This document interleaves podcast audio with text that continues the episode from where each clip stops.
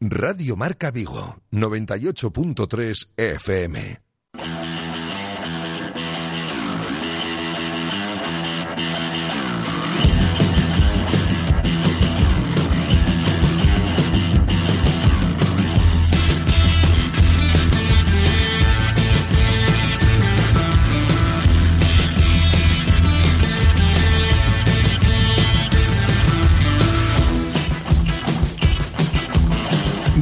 Marca Vigo. José Ribeiro.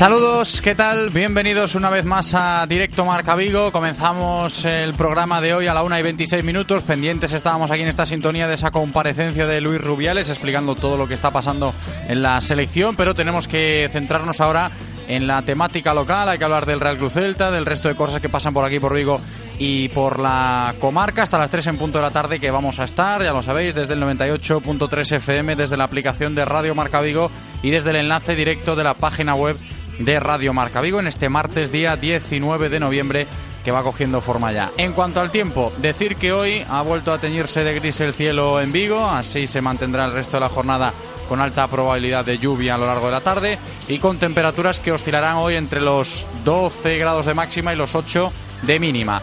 Y si hablamos de los contenidos que tenemos preparados para el programa de hoy, pues hablamos en primer lugar de que el Celta ha completado ya esta mañana una nueva sesión de entrenamiento en las instalaciones deportivas de Amadroa, la primera de las dos que están previstas para hoy, por eso de que Óscar García ha establecido hoy un martes de doble sesión y esta tarde a partir de las cuatro y media el equipo celeste volverá a ejercitarse a puerta cerrada. Muy pendientes de la evolución de los lesionados, algo más optimistas con Santi Mina a la espera de que reciba el alta y de que lleguen los resultados de las pruebas que determinarán si está en condiciones de jugar el domingo contra el Villarreal. Por eso de que Santi Mina esta mañana ya se ejercitaba con aparente normalidad con el resto de sus compañeros. No tanto con Rafiña, ¿eh? que sigue arrastrando aún molestias en su rodilla y sigue estando al margen del equipo. También bastante positivo si hablamos de cómo Kevin y Junca pues eh, ya están a puntito de recibir también esa alta médica, entrenando con aparente normalidad un día más con el equipo. Luego, a partir de hoy ya se podrán ir contabilizando los regresos de los internacionales. Okai ya ha vuelto esta mañana, ha estado el turco entrenando a las órdenes de Óscar García hoy por la mañana en Madroa. A sabiendas también de que Lobotka y Beltrán serán los últimos en regresar a Vigo porque todavía tienen compromisos hoy martes con sus selecciones. El próximo en regresar pues será Eidú, que entre esta tarde y mañana pues eh, volverá a formar filas aquí en Vigo. Luego seguiremos hablando de ese partido entre Celta y Osasuna, fijado para la noche de Reyes, fijado para ese domingo 5 de enero a las 9 de la noche en Abanca Balaídos por dos motivos.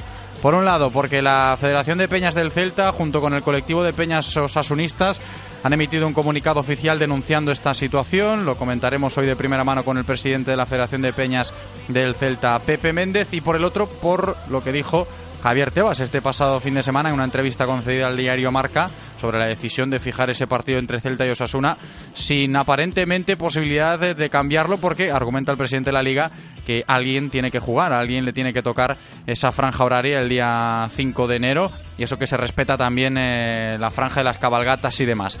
Y antes de comenzar la tertulia, que hoy os adelanto que será escuchando las voces de Rodrigo Lagoa y de Miki Rodríguez, pues tendremos tiempo también para reparar en lo que dijo ayer Nolito, hablando largo y tendido sobre el Celta y sus posibilidades de recalar aquí en una entrevista concedida a nuestros compañeros de El Desmarque, allí en Sevilla. Así que cuanto menos interesantes esas palabras de Nolito, que sigue acordándose y mucho del Celta. Después, también, como todos los martes, tendremos nuestra cita semanal con el baloncesto de Vigo y Comarca cuando hablemos de cómo el Ibercon Sanfib volvió este pasado fin de semana en casa a la senda de la victoria estaremos con su presidente Chechubeiro cuando hablemos también de cómo está preparando después el Celta Zorca Recalvi el regreso a la competición doméstica tras este fin de semana de parón en Liga 2 que hemos tenido parón, nos lo va a contar Nano Meneiro.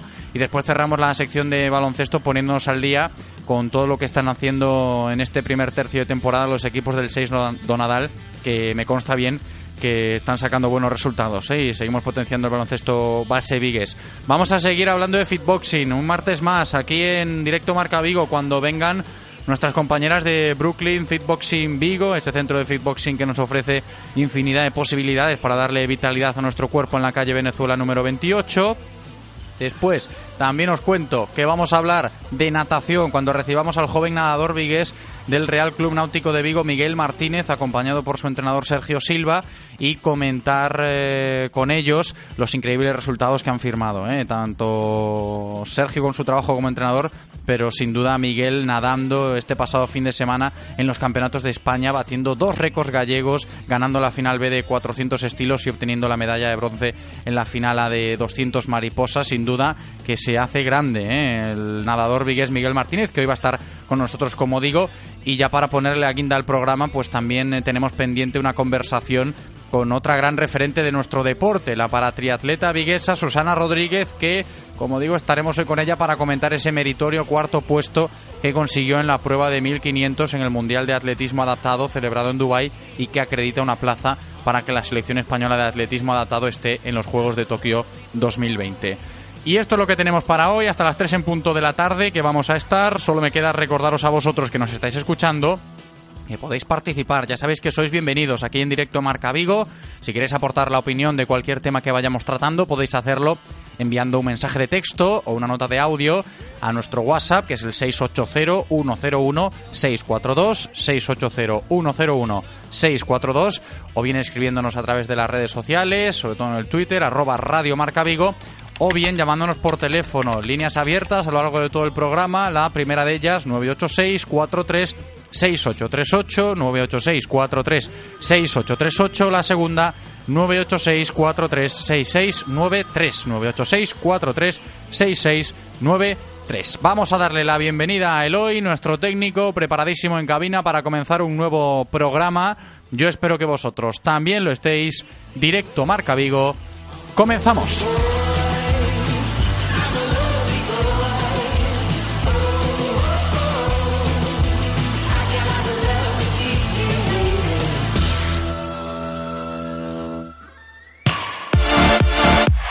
Radio Marca, el deporte que se vive. Radio Marca. Seguridad, innovación, diseño, sencillez. En esta ocasión no hablamos de uno de nuestros modelos Volvo, sino de nuestro nuevo hogar. Autesa abre el concesionario oficial Volvo más innovador para ofrecerte un espacio premium renovado. Te esperamos en Vigo, carretera Camposancos 95. Si estás buscando automóvil de ocasión, llega la oportunidad que estabas esperando. Ven a Car Vigo en el IFEBI y encuentra entre cerca de mil vehículos el modelo que necesitas. Turismo, todoterreno, familiares, deportivos. Aprovecha el destocaje final de año de los concesionarios oficiales y benefíciate de los más espectaculares descuentos. Del 22 al 24 de noviembre, tu coche de ocasión está en el IFEBI. Car Vigo, tu mejor opción de compra. ¿Qué ocurre cuando sabes de coches? Que todo el mundo te pregunta. ¿Qué taller de confianza recomiendo? ¿Cuál es el mejor sitio para comprar un seminuevo? ¿Dónde hay más ofertas en repuestos y revisiones? La respuesta es fácil. Rodosa. Los centros en Renault Dacia de Vigo, Nigrán, Cangas y ahora también en Ponteareas. Confía en su profesionalidad, incluso si tu coche no es un Renault. Rodosa.com Olvídate de dar vueltas, de buscar aparcamiento en sitios imposibles y no esperes más para coger un taxi. Descárgate ya la app Pide Taxi y reserva tu taxi cuando quieras, donde quieras y con quien quieras. Envía un WhatsApp con la dirección donde te encuentras al 647 470047 y pasamos a recogerte. Central Radio Taxi 986 470000. Escucha todos los martes a partir de las siete y media de la tarde nuestra tertulia con los taxistas de la Central Radio Taxi. Disfruta de todos los contenidos de Radio Marca Vigo a través de nuestra app Radio Marca Vigo para iOS y Android, en nuestra página web www.radiomarcavigo.com y ahora también desde nuestro podcast en Spotify. Escucha donde y cuando quieras Radio Marca Vigo, la radio del deporte vigués, 98.3 FM. Radio Marca, el deporte que se vive. Radio Marca. Directo Marca Vigo. José Ribeiro. 2 menos 25 de la tarde, empezamos hoy un poquito más tarde, como comentábamos antes, directo Marca Vigo, hay que abordar ya toda la información diaria del Celta de la mano de Codere Apuestas y Grupo Comar. Codere Apuestas y el Grupo Comar patrocinan la información diaria del Celta.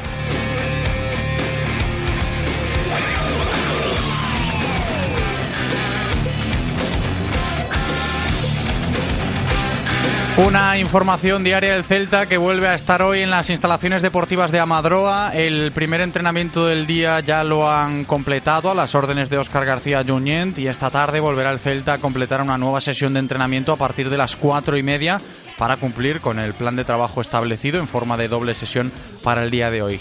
La novedad esta mañana en Amadroa. Okayo Kuslu ya ha regresado. Ha sido el primero en volver a Vigo de los cuatro internacionales del Celta en estas fechas FIFA. Okai ya completó con normalidad el entrenamiento de esta mañana y está previsto que el próximo en llegar sea Josef Aidú, al haber terminado ya ayer lunes sus compromisos con las selecciones de Ghana. Pero a mayores de estar pendientes de cuándo y cómo regresan los internacionales del Celta, hay que seguir muy de cerca la evolución de los lesionados, que a golpe de martes siguen siendo los mismos, pero con ápices más optimistas. ¿eh? Si nos referimos en primer lugar a Kevin y a Junca, que han vuelto a ejercitarse con el grupo con aparente normalidad, todavía sin el alta, y todo hace indicar que para el partido del domingo contra el Villarreal estarán ya disponibles, y con algo más de optimismo también si se habla de Santi Mina al verlo entrenar esta mañana ya de nuevo con sus compañeros pendiente de esas pruebas médicas que determinen que esa rotura muscular ya está curada y que pueda llegar también al encuentro contra el Villarreal.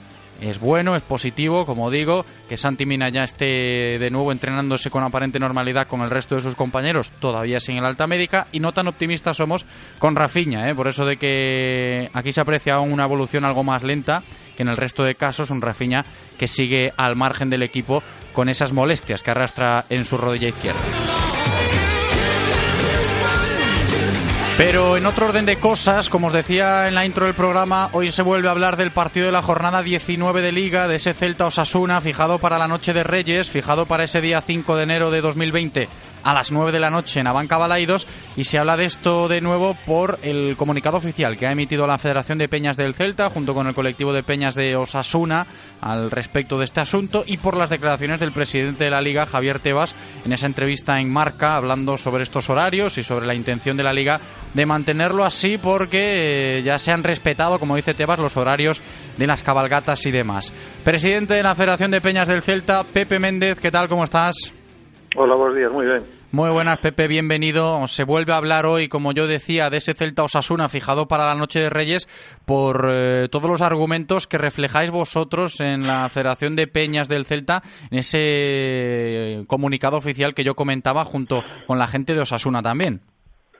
Sí, efectivamente, vamos a ver, o que é incomprensible e que non vamos é antinatural é eh, marcar un partido para as nove da noite nunha véspera de Reyes, non? Entón, lóxicamente, os máis perjudicados neste caso seremos nós xunto con nosos, non? Entón, lóxicamente, a única forma, polo menos, de que non o cambio, polo menos que saben que non estamos contentos e que vamos a protestar eh, polo, polo feito do, de, de, de marcar o partido para ese, para ese día e para esa hora, non? Uh -huh. A ver, que está aí el comunicado oficial, ya se alza la voz, por decirlo de alguna manera, desde el club y ahora mismo también desde los colectivos de peñas de, ambos clubes, tanto del Celta como de Osasuna. Y está un poco el kit de la cuestión en lo que pase por la cabeza del presidente de la liga, Javier Tebas, que pues eh, en el día de ayer se podía leer en el diario Marca esa entrevista que tocaba muchos temas y entre ellos este de los horarios, Javier Tebas diciendo, Pepe, eso de que a algún equipo le tendría que tocar jugar en esta franja horaria. No sé si esto nos invita a pensar en positivo a la hora de que igual se puede cambiar el partido o nos cierra un poco más las puertas. ¿Cómo lo ves? No, penso, penso que as portas pechou non xa definitivamente, non? Porque no momento da parte das declaracións tamén xa lín en algún lado, que non sei se o dixo ou non, pero en algún lado xa lín, de que eh, para esa, esa hora pues xa estaría rematada, rematada a cabalgata de Reis. Correcto, es que lo dijo tamén en esa entrevista. sea, vamos a ver, eh, argumentos que desde logo eh, están solo na cabeza del, non? Porque desde logo penso que cualquier persona con un dedos de sentido nunca pensaría en por marcar este partido a esa hora, non? Uh -huh. Lóxicamente, e menos co argumento, bueno, que xa acabou a cabalgata, vale, acabou a cabalgata, pero se si acabou a cabalgata a nove da noite, cando empeza o partido, pois pues, empezarán as cenas, porque lóxicamente a xente terá que cenar, non? E sobre todo foi despois da cabalgata. Uh -huh. E lóxicamente a noite que é unha noite para especial, sobre todo para para moitas familias que se reúnen, sobre todo para os rapaces, lóxicamente, pois, ya, ya depois se van a 12 da noite a cenar. Uh -huh. É incomprensible, vamos, as declaracións ainda por encima parece, pois, por, por lo menos personalmente a min, e penso que o gran colectivo é que molestan ainda máis, non? Porque se fora un argumento válido, pois, bueno, pois dices, tipo, perfecto, pero vamos, con esa, con esa tontería, por chamar de alguna maneira, pois desde logo penso que el mismo non eh, se está retratando, non? Claro, claro. Todo hace indicar que el horario del partido, según la liga, se va a mantener, que no se va a cambiar, pero bueno, por lo pronto, con lo que estamos comentando hoy, Pepe, la Federación de Peñas del Celta eh, sigue demostrando, sigue dejando patente que eh, cuando hay algo que nos gusta, siempre va a estar ahí, ¿no? Alzando la voz. Sí, efectivamente, vamos a ver, que isto de logo non, non é que non nos guste, vamos, eu penso que isto non é, non é de gusto nin de, mal, nin de mal gusto, simplemente jugar de sentido común. Entón, lóxicamente, cualquier cousa que salga do fora do normal, pois pues, nós desde logo pues, protestaremos e, bueno, alzaremos a voz que sucede, que despois nos fagan caso ou non, bueno, pois pues, ese será outro tema, pero polo menos eh, que saiban que non estamos contentos, nin estamos conformes, nin estamos o, o que vostede diga, non? Uh -huh. Entón, lóxicamente, pois, eu penso que é unha forma, polo menos, de empezar xa non solos nós, non? Senón, pois, bueno, os demais colectivos, os demais equipos, cando teñen estes problemas, pois, bueno, alzar a voz para que se teñen en conta. Si, lóxicamente, todo o mundo ao final cala, eh, pois, bueno, lle, está, lle está dando toda a razón a eles. entonces eso sí que non. Eso está claro que, por, por lo menos, pola nosa, pola nosa parte non vai a suceder. Nos cualquier, cualquier digamos, eh, situación fora, fora antinatural, digamos, pois, bueno, iremos, protestaremos sempre. Eh, pues queda dicho, ¿eh? Pepe Méndez, presidente de la Federación de Peñas del Celta, sobre ese hipotético cambio de hora que a priori se presenta difícil ese partido programado para la noche de Reyes entre Celta y Osasuna. Pendientes seguiremos. Pepe, muchas gracias por atendernos, como siempre, un abrazo. Nada, muchas gracias a ustedes, una aperta.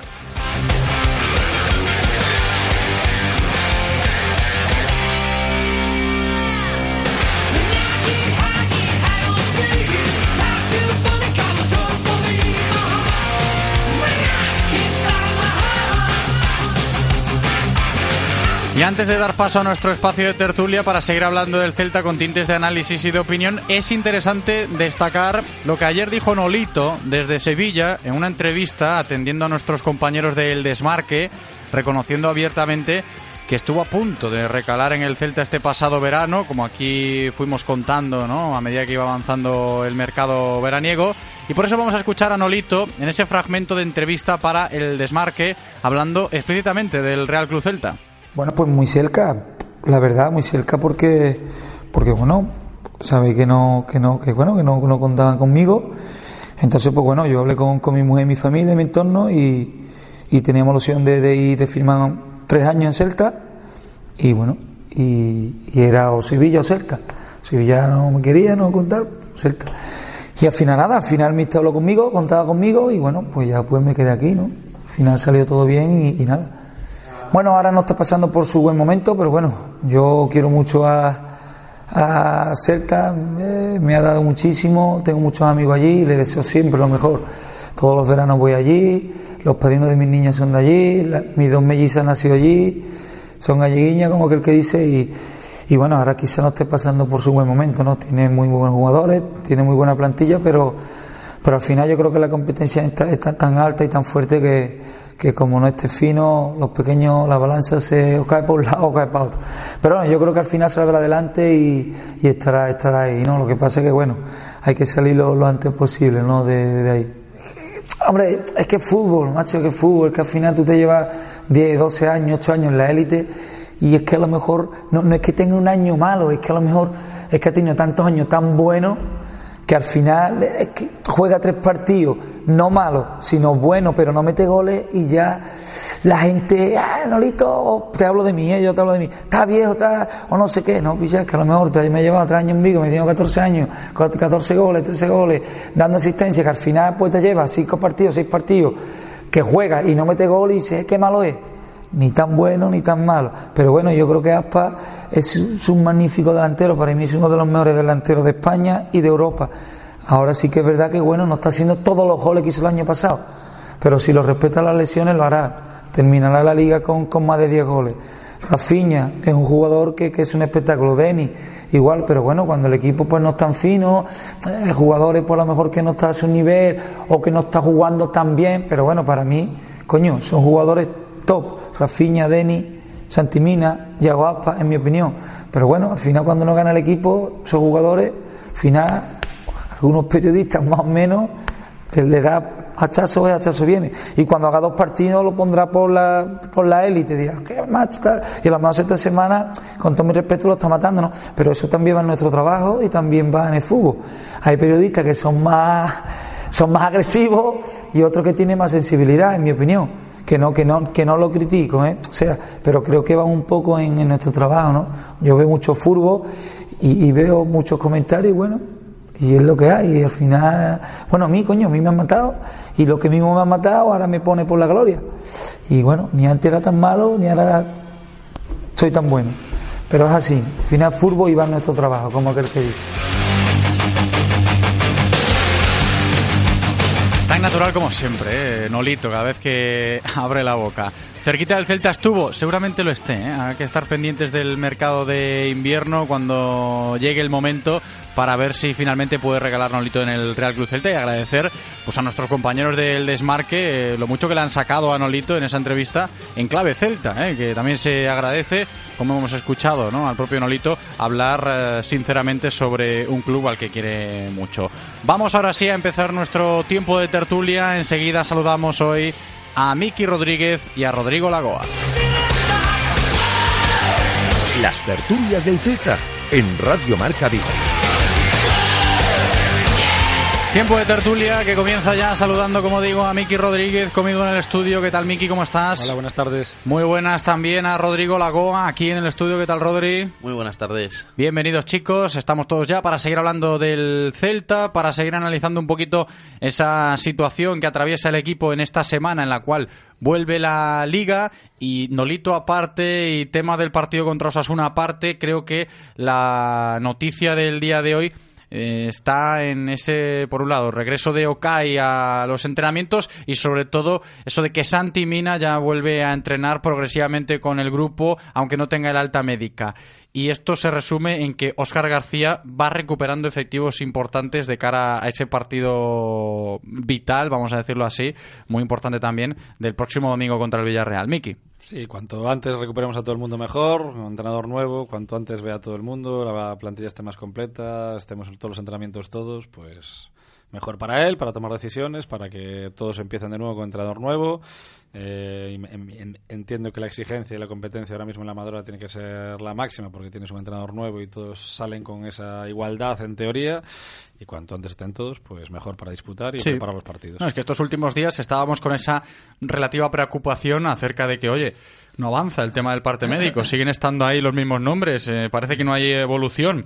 Hoy el hecho de que Santi Mina ya se haya ejercitado con aparente normalidad con el resto de sus compañeros, aún sin tener el alta médica, pendiente de que las pruebas le den el ok y, y pueda estar de verdad disponible, pero bueno, ya es algo más halagüeño, Rodri. Sí, porque en realidad Santi, estando como están las cosas, con las ideas revolucionarias que trae Oscar, yo creo que va a ser un jugador muy importante. Lo decía el otro día, yo creo que probablemente lo acabe pegando a banda más que jugar por, por el centro. Y, al final es un jugador que tiene gol. Es decir, el año pasado con los números en la mano eh, no estuvo tan, tan lejos del número de goles de, por ejemplo, Maxi Gómez. Eh, y sin ser titular indiscutible en el Valencia. Con lo cual aquí en cuanto este equipo coja confianza, porque le, hace falta a todo el equipo, el mismo Yago lo que está marcando lo está marcando de penalti, no está, no está en su mejor momento. Y en el momento que todos empiecen a funcionar, eh, vamos todos para arriba. A ver, está claro que lo de recuperar efectivos, como decimos, es una de las claves esta semana, seguro. Ya no solo los lesionados, Santimina, Kevin, Junca, que apuran para estar disponibles eh, para el domingo contra el Villarreal. No así Rafiña, que va con algo más de, de, prudencia. Veremos qué pasa a medida que vaya avanzando la semana, como los internacionales. Que hoy ha regresado Kai, está previsto que mañana pues regrese también Eidu. Y entre mañana y el jueves, a ver si llegan o no Y Beltrán, dependiendo si, si es mañana o es el jueves, pero vamos, que hasta el jueves, por decirlo de alguna manera, Oscar no, no va a tener a, todos esos efectivos de vuelta y eso, lo decíamos estos días, pues eh, mermará un poquito más esa preparación de ideas revolucionarias, ¿no? Como dijo Rodri, que esperemos que se plasmen este próximo fin de semana cuando vuelva a la Liga. Miki. Sí, yo creo que, como dice Rodri, si, si vemos lo que vimos en el Camp Nou y vemos un equipo agresivo que va a morder, Santi va a ser una pieza fundamental, porque Santi es eso, es agresividad, es morder, es correr y es, es eso, Santi Mina. Entonces, tiene pinta, no sé si en el medio, en la banda, donde quieras. Santi va a correr y va a morder. Entonces creo que es una pieza muy importante para ese puzzle. Y, y Rafinha, pues esperemos que también recupere pronto. Es raro, ¿no? Que llevamos con un golpe que es un traumatismo dos semanas, que no es muscular. Bueno. ¿Cómo son las rodillas de Rafinha también? Hay que tenerlo en pues cuenta. como las del padre. Sí, y las del hermano. Pero bueno, es lo que hay, es genética, ¿no? Si no, no, está, si no seguramente Rafinha no estaría aquí. Es así. Si a Rafinha le hubiesen respetado las lesiones, Rafinha igual sería un jugador de, del Barcelona de verdad. Sí, a ver, el tema de, de Rafinha, hoy se habla de eso con prudencia porque es así y todos nos ponemos un poco en situación. Cuando llegó y, y celebrábamos la vuelta a Rafinha, sí que muchos hablaban de eso le tienen que respetar las lesiones y éramos conscientes de que Rafinha a lo largo de una temporada atraviesa momentos como estos, Rodri. Sí, está claro. Eh, además, yo creo que parte, parte de, de, la planificación de esta temporada de traer a, a Rafinha, Santi, a Denis y demás era precisamente que no nos pasara lo del año pasado que cuando Yago estuvo de baja, precisamente el banquillo estaba cojo. Pues el otro día, por ejemplo, en el Camp Nou teníamos un banquillo de lujo con, con Bryce y con Denis en el banquillo.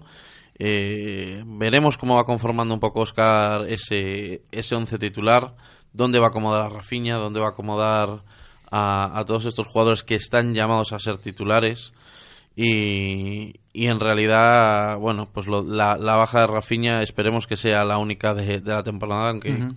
como decís, esto le viene de, de familia que tanto el padre como el hermano han tenido sí. el historial que han tenido. Y, y, creo que podemos estar de acuerdo todos un poco con lo que escuchábamos antes eh, en palabras de Nolito, ¿no? En esa entrevista que, que, concedió Nolito allí en Sevilla a los compañeros de El Desmarque, cuando hablaba de que el Celta está así y ahora parece que todo está muy mal porque los jugadores que aparentemente tienen que dar el nivel no lo están dando y que el fútbol es así, tiraba mucho de, de su estilo propio a la hora de hablar de, Nolito, ¿no? Pero eh, quieras que no, tiene razón, ¿no? Y, y, tendrá que llegar ese momento en el cual los Denis Suárez, los Rafinha, los Santi Mina, los Yaguaspas, pues eh, estén copando los titulares de la manera que tienen que estar copándonos, copándolos, ¿no? Eh, yo creo que pues tiene que empezar ahí el, el, camino de la reestructuración de este equipo ya con Oscar en el banquillo, partiendo de esos nombres. La vida es así, no, no el fútbol solo. O sea, sí. Cuando las cosas no salen, no salen, cuando la confianza te falta en cualquier trabajo, en cualquier acción de tu vida, pues las cosas salen peor y el fútbol, por supuesto, que, que depende de la confianza muchísimo, pues no es menos.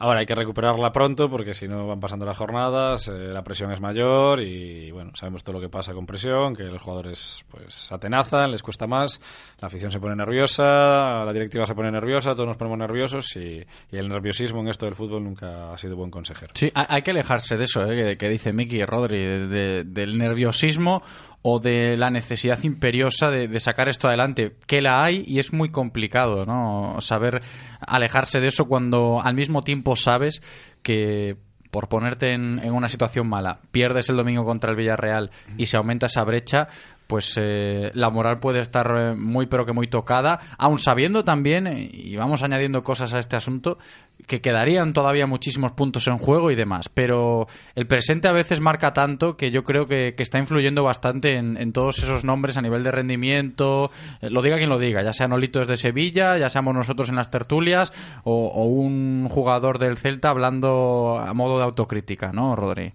Sí, está claro que lo, lo, ideal sería poder quitarle esa presión que tienen los, los jugadores. El problema es que por mucho que se la quieran quitar, ellos mismos saben la, la situación real, lo que están viviendo. Y yo creo que en parte, en parte tienen una frustración, una impotencia, porque hay muchos partidos que no se está jugando mal. La primera parte del Camp Nou es bastante buena y que de repente llegue pues un extraterrestre llamado Messi y, y, te destroce y te des cuenta que todo el trabajo que has hecho bien no te ha valido nada. Es decir, eh, por mucho que te intentes abstraer de la presión, sabes que no has puntuado en el Camp que viene el Villarreal y, y que necesitas sí o sí los, los tres puntos. Es decir, por mucho que desde aquí intentáramos quitarles presión, que Oscar les diga no pasa nada, los propios jugadores son muy conocedores de, de, los ritmos de la primera y que a estas alturas de temporada no puedes estar metido en descenso, que ya no saldríamos de descenso ganando esta jornada. Es decir, la, ellos, ellos mismos saben que la situación ahora mismo ya, ya empieza uh -huh. a pintar un poco fea. Sí, es que, a ver, Miki, tú la semana pasada, por ejemplo, en la tertulia que teníamos aquí hace exactamente una semana, hablabas, y eso que estábamos en semana de paro liguero, de eso, ¿no? De que, vale, que hay que recuperar ánimos, etcétera, etcétera, moral, confianza y lo que quieras, pero que la situación ya empieza a pintar bastante fea. Yo creo que ahora, en esta semana, que es bien diferente a la anterior, porque ya no está esa calma chicha, ¿no? De que, bueno, no hay partido del fin de, etcétera, etcétera, pues eh, sabes que el domingo te va a marcar mucho la pauta de, de la próxima semana y si me apuras de, de, las siguientes horas a ese partido que seguramente sea muy complicada si no sacas algo bueno de Villarreal. No, no sé si cambia a la hora de, de enfocar un, un, partido todos estos alicientes que hay rodeándolo. Sí, yo, yo creo o, que me o lo que decía Rodri antes de que, por ejemplo, aun sabiendo que vas a ganar, no, no sales del descenso en el Madrigal yo creo que nos jugamos dos cosas. Tres puntos, que son lo que ahora mismo más nos importa a todos, sea como sea, sacarlos. Pero luego también ir recuperando sensaciones de juego. No puede ser que este equipo tire una media de tres tiros por partido. Uh -huh. eh, yo como entrenador, uno de los objetivos que tendría el vestuario es decir, este partido tenemos que tirar 15 veces.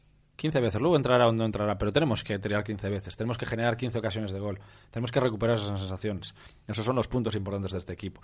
Y es un equipo que no tiene alma, se ha quedado sin alma. No sabemos dónde se la han robado, pero se ha quedado sin alma. Y es un equipo con mucha alma. Son, hay jugadores con mucho carácter dentro de este vestuario, y sin embargo se les ve sin alma. Pero es verdad que si tiramos 15 veces, no entra y perdemos 2-0, pues la situación volverá a ser más preocupante. Entonces, eh, combinar las dos cosas va a ser difícil, pero bueno, en eso estamos, ¿no? ¿Qué, qué, importante es también lo que está haciendo Oscar García esta semana última que ya ha pasado y en los primeros compases de esta misma que estamos afrontando a la hora de intentar eh, buscarle la tecla adecuada a, este equipo cuando se habla de plantear los partidos, de si lo que se vio en el último encuentro de, del Camp Nou va a ser un poco la hoja de ruta, si de verdad Oscar va a cambiar eh, mucho a nivel de nombres o de esquema el próximo domingo contra el Villarreal. Y lo que me consta que está trabajando el técnico de Sabadell eh, estos días es en darle un, un, giro completamente. Tú acertaste, Rodri, antes un poco con ese concepto, ¿no? Ideas revolucionarias o, bastante contradictorias con lo que el equipo venía demostrando en estos primeros eh, encuentros de temporada 2019-2020, ¿no? De ver a un Celta muy diferente al del Camp Nou, pero muy diferente también al Celta sin alma que decía Miki, ¿no? Que le vuelva a dotar de energía, de vitalidad a la hora de presionar, a la hora de robar tras eh, pérdida, a la hora de adelantar las líneas, a todos esos futbolistas que a priori, yo creo que lo está entendiendo bien Oscar, eh, se, se sienten más cómodos así, ¿no, Rodri? Sí, bueno, el otro día está claro que en el Camp Nou la primera parte, sobre todo los primeros 20-25 minutos, le gana la partida completamente a Valverde, porque eh, lo que venía siendo el Celta un equipo plano muy previsible los últimos los anteriores partidos pues por lo menos te entra algo nuevo que el rival no va a ser capaz de anticipar tan tan fácilmente y por ahí pueden pasar parte de nuestras opciones estos primeros partidos con Oscar que va a ir probando cosas nuevas también en función de la disponibilidad de, de, de jugadores y, y, salir a dar la sorpresa, sobre todo intentar adelantarnos en las primeras partes para después intentar aguantar los partidos.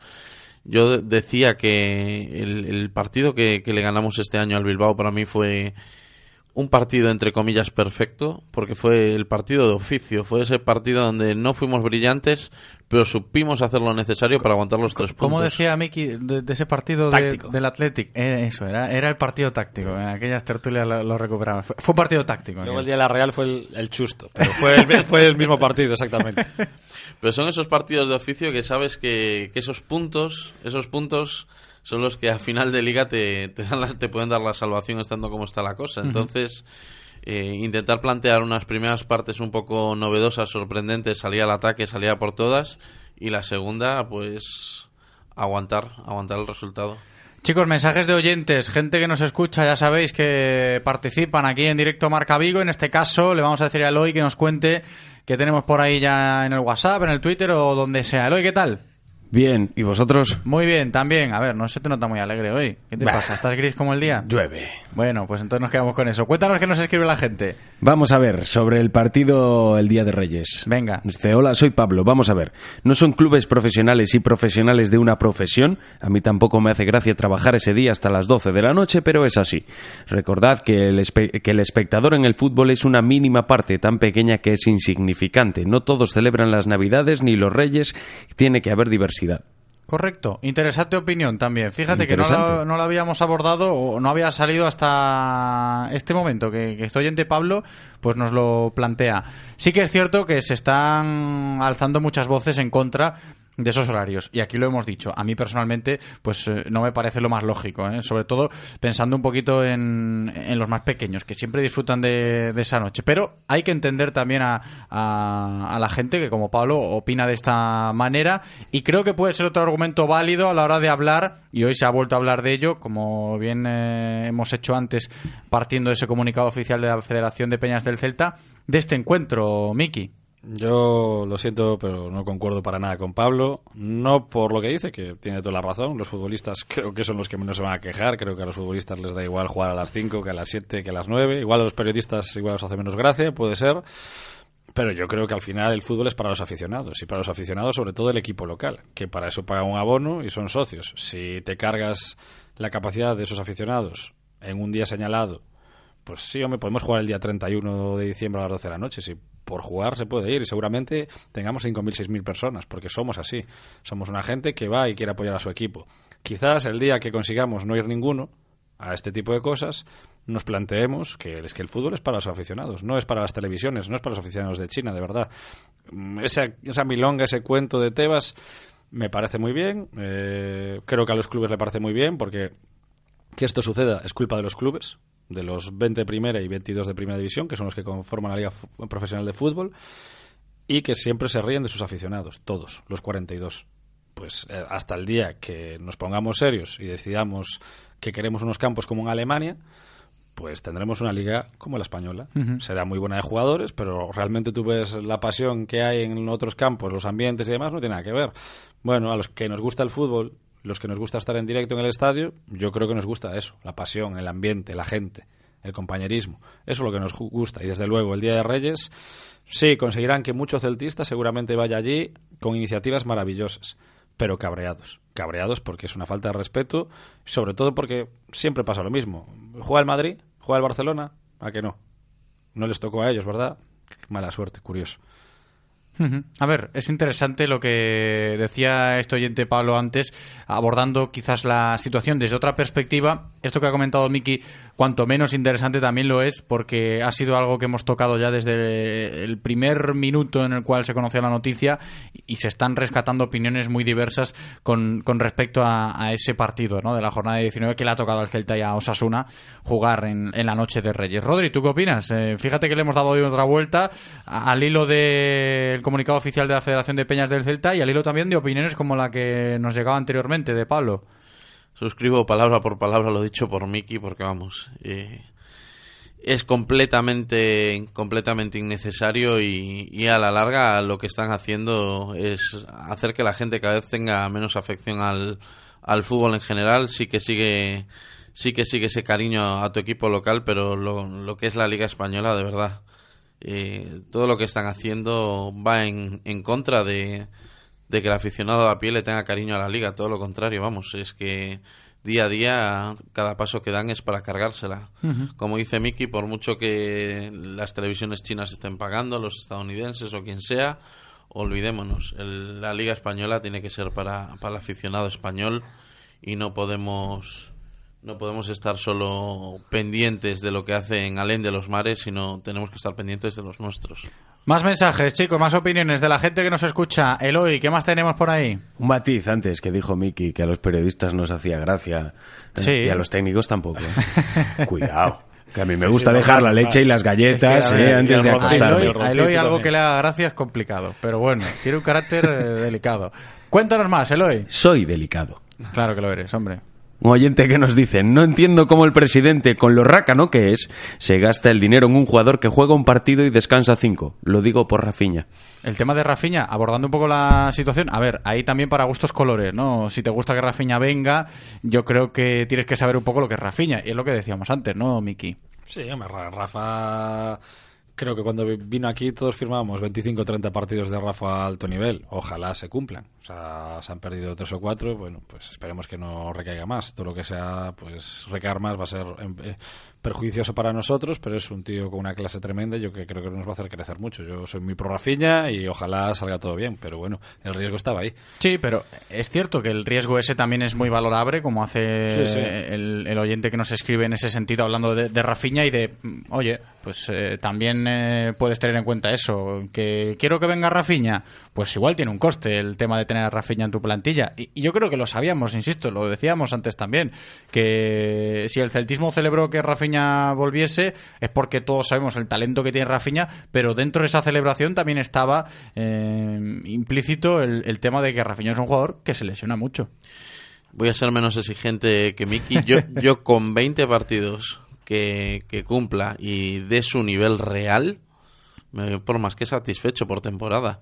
Porque para el resto de partidos vamos a tener a Yago, vamos a tener a Bryce, vamos a tener a Denis, vamos a tener a Santi. Pero si él es capaz de, dar su nivel real 15, 20 partidos, él solo es un jugador que es capaz de liderar un equipo. No olvidemos que empezó la temporada siendo titular en el Barça y sin desentonar.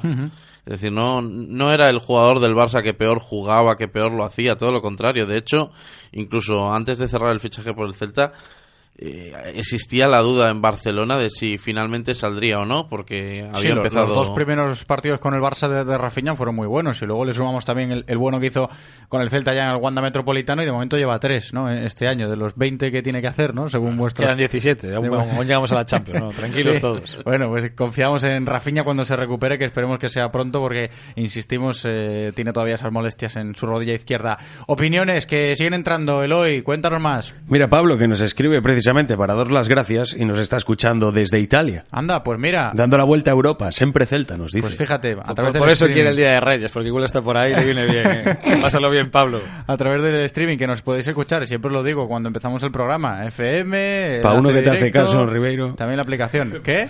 Para uno que te hace caso, Ribeiro.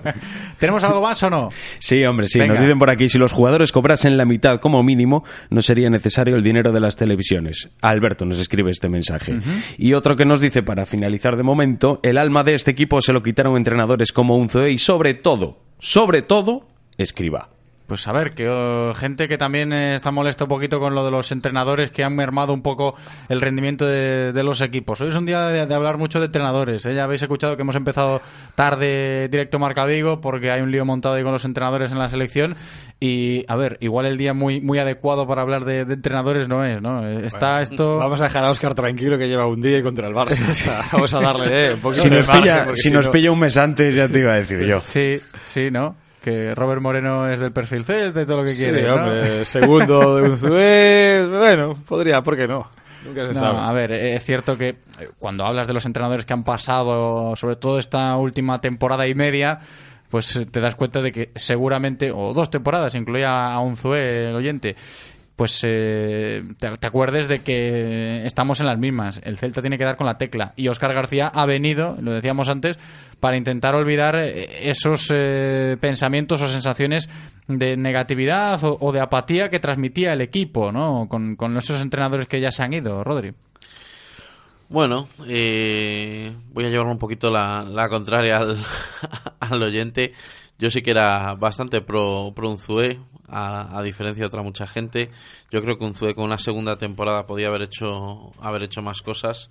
Porque Unzué coge un, un equipo al que le tiene que dar un, un vuelco radical porque él jugaba de, de una manera diferente al Toto.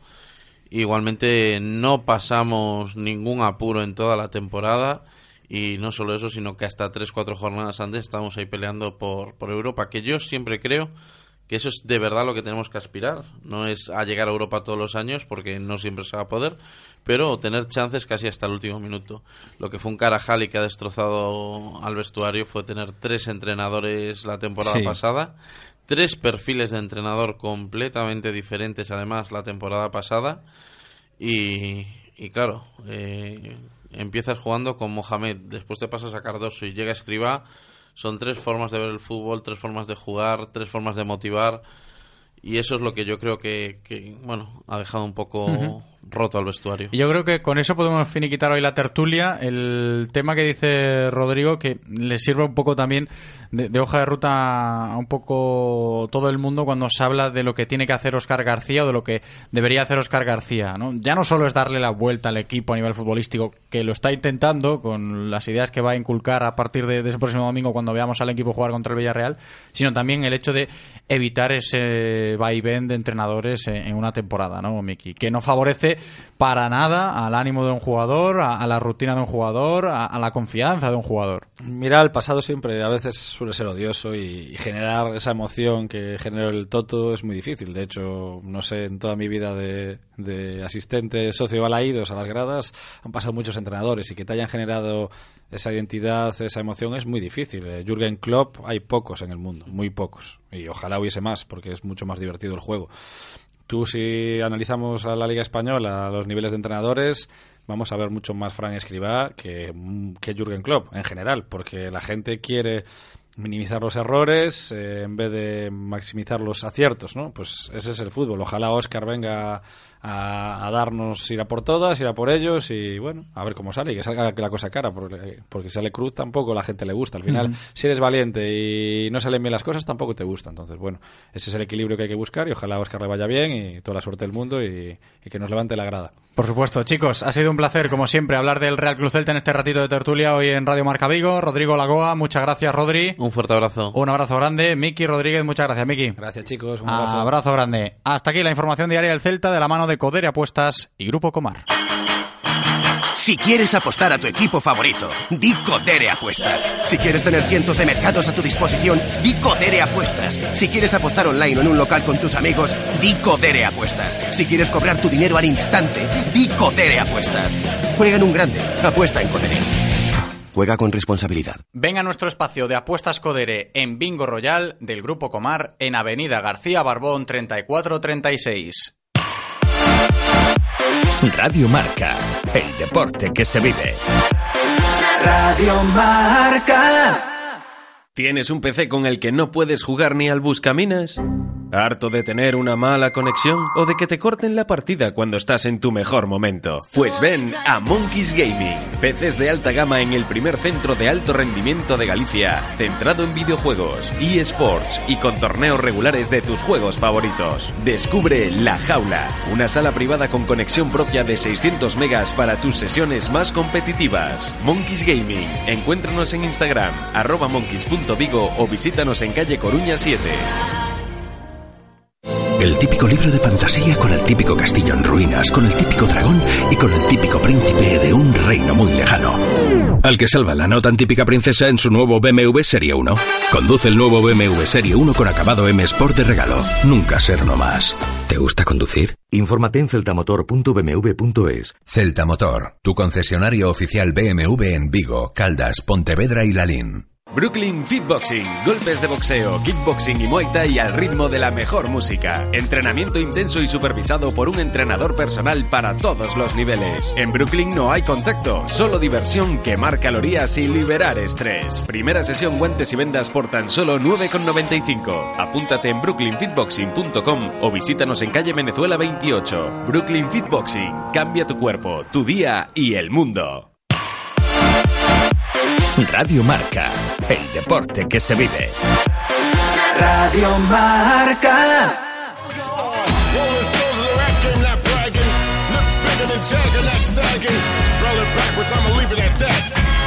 Directo Marca Vigo.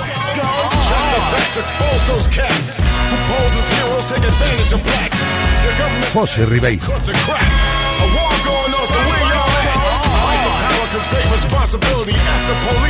Nos estamos acercando a las 2 y cuarto de la tarde de este martes 19 de noviembre y es tiempo en directo Marca Vigo de seguir un martes más hablando de fitboxing de la mano de nuestras compañeras de Brooklyn Fitboxing Vigo. Ahí están en la calle Venezuela número 28.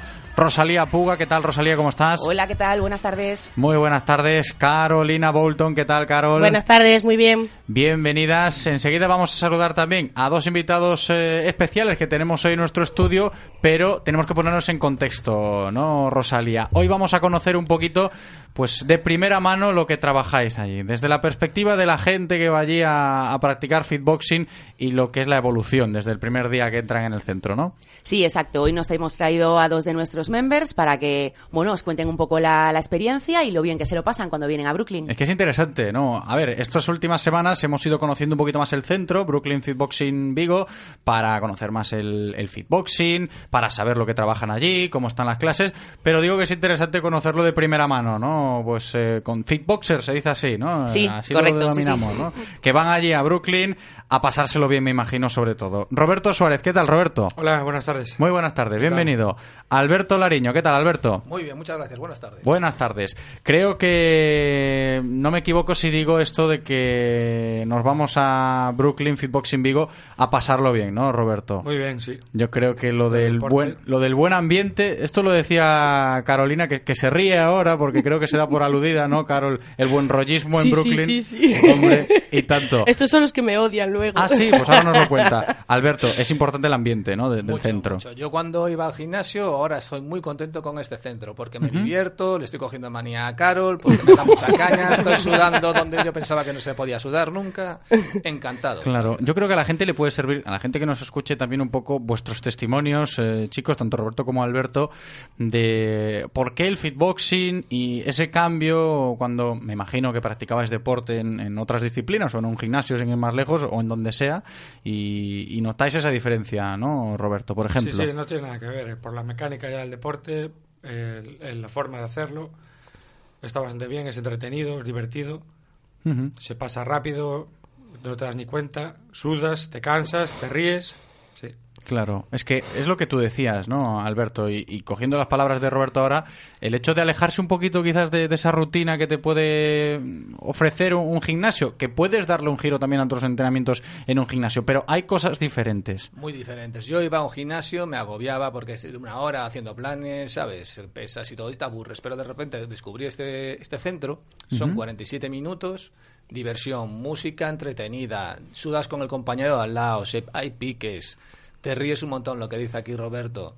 Y al final hacemos una piñita, cuando termina la clase nos vemos todos a ver qué, quién sacó más rendimiento. Claro. Y ahí es pique, pique y diversión, ¿Qué- mucha diversión. ¿Qué es lo que nos decíais vosotras, no? En las primeras sesiones, ¿no, Carol? Ese pique sano que hay. Sí, ese pico sano aquí tienes uno, porque uno viene a las nueve y media de la mañana y otro a las nueve de la noche. Entonces ahora ya quieren hacer derby de nueve y media y nueve. Anda, fíjate, comparáis mucho eso porque eso es otra ventaja de, de Brooklyn, ¿no? Lo de los sacos eh, con Monitorizados. to- monitorizados con todos los cables para saber eh, nuestro rendimiento y compararlo, ¿no? Que esa es otra ventaja, Roberto, o Sí, otro hay- aliciente. Hay pique en el ranking, las medias de cada uno y está bien. Quería conocer hoy también en palabra de esta gente que estamos conociendo hoy en la sección de Fitboxing para que nos demos cuenta de cómo nos puede picar el gusanillo. En este caso, en vuestro caso, eh, Alberto, por ejemplo, veo contigo, ¿en qué momento se te plantea lo de me voy a pasar al Fitboxing o quién te lo dice, quién te lo recomienda? Porque está claro que esto engancha, ¿no? Engancha, engancha. pues yo básicamente dejé el gimnasio porque cogí esto, ¿no? A mí me dijo una amiga, tienes que ir, tienes que ir a lo que es a- aquí porque te vas a divertir. Y es verdad, porque yo desde que llevo ahí ya bajé unos kilos y yo soy una persona delgada. Pero al final ya bajé cuatro kilos en dos meses, es una cosa que yo no me esperaba, ¿sabes? Porque como como un jabato, sudo como un cabrón, ¿sabes? Y sufro con la Carol, la de Dios bendito. ¿Entiendes? Entonces estoy, me viene muy bien y estoy enganchadísimo, muy enganchado. Sí, es que se nota también un poco, ¿eh? ya en, en lo que estamos contando, lo que es este centro, Brooklyn. Roberto, en tu caso, ¿cómo se empieza a conocer el fitboxing? Nosotros también fue para alguien conocido, quisimos probarlo, era algo nuevo y no- tampoco teníamos mucha idea de cómo era ni nada y fue probarlo y te engancha ya casi de primeras. Yo os lo voy a preguntar ahora a vosotros para que nos lo contéis personalmente, pero antes, por ejemplo, con Rosalía, el hecho de, ver cómo la gente va al, centro, que lo tratábamos otros días, ¿no? Que, intentamos que la gente se enganche al fitboxing y descubra lo pues, divertido, entretenido que puede llegar a ser lejos de una rutina de ejercicio normal. Los cambios, la evolución que notáis en la gente que entra desde el día uno a- hasta el momento en el cual pues ellos mismos notan que, que están notando cambios, que se lo están pasando mejor, que ya empieza a existir ese buen ambiente entre las clases, etcétera, etcétera. Esto se nota también, ¿no? Como directora del centro. Sí, claro que se nota. Eh, ya lo ves cuando ellos llegan, que en la mayor parte de las clases ya llegan por grupos, porque bueno, se empiezan a conocer, tienen relación fuera. Eh, luego, pues eh, también después de las clases, pues dependiendo un poco del horario, pues después de clase, pues se van a tomar un café, otras veces se van a tomar pues una caña.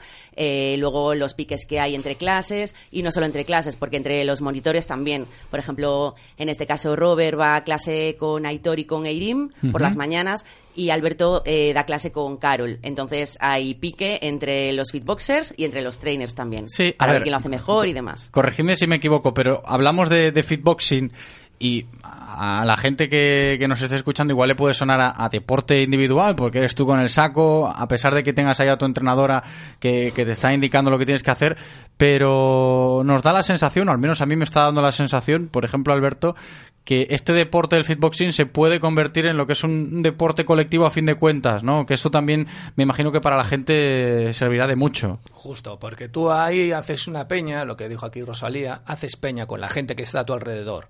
Y al final, pues, otros centros, porque se puntúa, hacemos como si fuera un grupo, como si fuera un equipo, ¿sabes? Y ahí siempre hay la, la punta de lanza, quién es el que más da, porque al final las que más dan son las chicas, las chicas son guerreras. es Sí. ¿sabes? Y ahí se demuestra que el equipo es muy bueno, hay mucha mujer, da mucha puntuación y al final pues iremos. No sé si aquí Rosalía montará algo, pero ya hay un pique con los de Coruña, no sé por qué, pero hay un pique sano, ¿eh? A- Ahora, ahora se lo, se lo comento. Pero Carol se ríe mucho hoy porque yo creo que, y vuelvo a insistir en eso, te estás ah, dando por aludida en muchas cosas. Lo de la caña, Carol, que... Yo los cuido muy bien, A pero ver. tienen que darme lo que, lo que tienen que darme de sus 47 minutos. No me vale de no puedo, estoy cansado, no. Venimos a entrenar y en esas 47 minutos lo dan todo. Competencia sana que decimos sí y exigencia siempre, sana también. Siempre, ¿eh? también. Exigencia lo que te sana. dije, tampoco voy a hacerlos martiris, a matarlos allí, No. no. Pero siempre, siempre que se lo pasen muy bien. Y siempre estoy tirando del aire, venga, un poco más, venga, tú puedes, sí, que Sí, puedes. Y claro. al final lo pasamos bien. Me Yo gusta, también. me gusta mucho, hombre, eso que, que la entrenadora también se divierta eh, Sí, es sí, muy de valorar sí, por sí. parte de, de los fitboxers, ¿eh? Roberto, que vosotros os lo pasáis bien, pero hacéis que la entrenadora también se lo pase bien. Sí, se nota además. Sí. sí, sí, sí. A la hora de dar la clase, todo lo que sea pasarse bien, hacer deporte, se nota. Eso también es muy complicado encontrarlo en, en- en centros o en maneras de hacer ejercicio, el sentirte cómodo co- con la gente con la cual haces ejercicio. Y por eso le decía antes a Alberto eso de, de que igual estemos hablando de un deporte colectivo a pesar de que el fitboxing parezca a priori un deporte individual, ¿no? Sí, y sí, además y esto lo tenemos en. Brooklyn. Al campeonato ahora, creo que mundial. Sí, este, este sábado se celebra en, en Madrid el Campeonato Mundial, que bueno, pues eh, todos los Brooklyn de- del mundo envían uno o dos equipos y, y nada, y a competir todos. En este caso nosotros no llevamos porque lle- llevamos muy poquito tiempo y no nos da tiempo a, a entrenar ni a montar el equipo, pero seguro que el año que viene vamos. Por lo que decía Alberto antes, da la sensación, Rosalía, ya lo iremos comentando en futuras secciones seguro, que se pueden hacer cosas interesantes a la hora de plantear competiciones, crear Sí. grupito para ir a competir, ya sea contra Coruña, contra Sí. otros centros, ¿no? Sí, sí, sí, siempre estamos intentando hacer cosas diferentes, porque aunque sí que es un centro deportivo y vamos a entrenar, todo lo que podamos hacer que sea diferente y que ayude a que todos los fitboxers se, se conozcan, tengan relación y se lo pasen bien, eh, intentamos hacer siempre por nuestra parte, siempre todo lo que podemos, claro que sí. Antes de despedirnos y de cerrar la sección de hoy, os tengo que pedir un testimonio tanto a Roberto como a Alberto para que la gente que nos está escuchando se pueda animar, como habéis hecho vosotros, a practicar el fitboxing. Por supuesto, era a Brooklyn, ¿no? Allí a la calle Venezuela 28. El primer día, cuando fuisteis, ¿Cómo fue la experiencia? ¿Cuáles son esos primeros pasos que hay que dar para practicar fitboxing? ¿Es sencillo? ¿Es complejo? Alberto. Es muy, es muy sencillo. Bueno, lo primero que te enseñan es cómo te tienes que vendar para no hacerte daño. Después te ponen el guante y el profesor, que en este caso sería Carol, la entrenadora, te dice cómo pegar los golpes para no hacerte daño, ¿no? Y después ahí hay una pantalla que te va diciendo los golpes que tienes que ir. Va con el ritmo de la música. Si eres acompasado, tienes buen ritmo, lo coges muy rápido. Si eso sí que no sabes bailar, que va a un pie como el otro, no. Porque va al, al ritmo de la música, literal. ¿eh? Pero te puedes adaptar. Te puedes adaptar, eso por supuesto. Claro. Si piensas en la canción favorita, sea de Miguel Bosé o lo que sea, pues Sí. bim, bim, bim, pues genial. Oye, ¿eh? Fitboxing con Miguel Bosé, ojito a eso, Sí, ¿no? habría, habría que decírselo a Central a ver si nos diseña algo. Pon Don Diablo y vas a ver. Roberto, ¿es sencillo la... Sí, sí, mejor no se puede decir. sí. lo de adaptarse a Bueno, practicar fitboxing? Sí, al principio depende del challenge, depende de los movimientos, te puede costar un poco más porque es algo nuevo, pero sí, se acaba cogiendo bien y... Pues fijaos, eh, pues fijaos, hay que engancharse, ¿eh? Nosotros ya lo hemos hecho aquí todos los martes en nuestra sección de fitboxing con nuestros amigos y amigos de Brooklyn. Muchísimas gracias, Rosalía Puga, hasta la próxima. Hasta la próxima, gracias. Un abrazo, Carolina Bolton, muchas gracias. Gracias a vosotros, chicos. Hasta la próxima, Roberto Suárez, muchas gracias, Robert. Gracias. Que sigas disfrutando mucho, al igual que Alberto Lariño, ¿eh? Muchas gracias, Alberto. A ti por traernos. Consejos y seguimos. Radio Marca, el deporte que se vive. Radio Marca. ¿Y eso? ¿Lo has visto? ¡Wow! Mira esas líneas. ¿Y las llantas? ¡Vaya diseño! ¿Es el nuevo Nissan Qashqai Q-Line? El crossover líder del mercado ahora con un diseño exclusivo perfectamente diseñado. Nuevo Nissan Qashqai Q-Line. Descúbrelo ya en tu concesionario. Nissan Innovation That Excites. Rofer Vigo, carretera de Madrid 210 en Vigo, Pontevedra. Ven a descubrir el nuevo Lexus UX híbrido autorrecargable por 29.900 euros. Lexus Experience Amazing. Oferta financiando con Toyota Credit Bank hasta el 30 de noviembre de 2019. Más información en lexusauto.es. Descúbrelo en las nuevas instalaciones de Lexus Vigo en carretera de Camposancos 141. Si estás buscando automóvil de ocasión, llega la oportunidad que estabas esperando. Ven a Car Outlet Vigo en el IFEBI y encuentra entre cerca de mil vehículos el modelo que necesitas. Turismo, todoterreno, familiares, deportivos. Aprovecha el destocaje final de año de los concesionarios oficiales y benefíciate de los más espectaculares descuentos. Del 22 al 24 de noviembre, tu coche de ocasión está en el IFEBI. Car Vigo, tu mejor opción de compra. En Radio Marca Vigo estrenamos nuevo WhatsApp para que tú también formes parte. Envía un mensaje de voz al número 680-101-642. Opina de lo que quieras y haz la radio con nosotros. Radio Marca, el deporte que se vive. Radio Marca.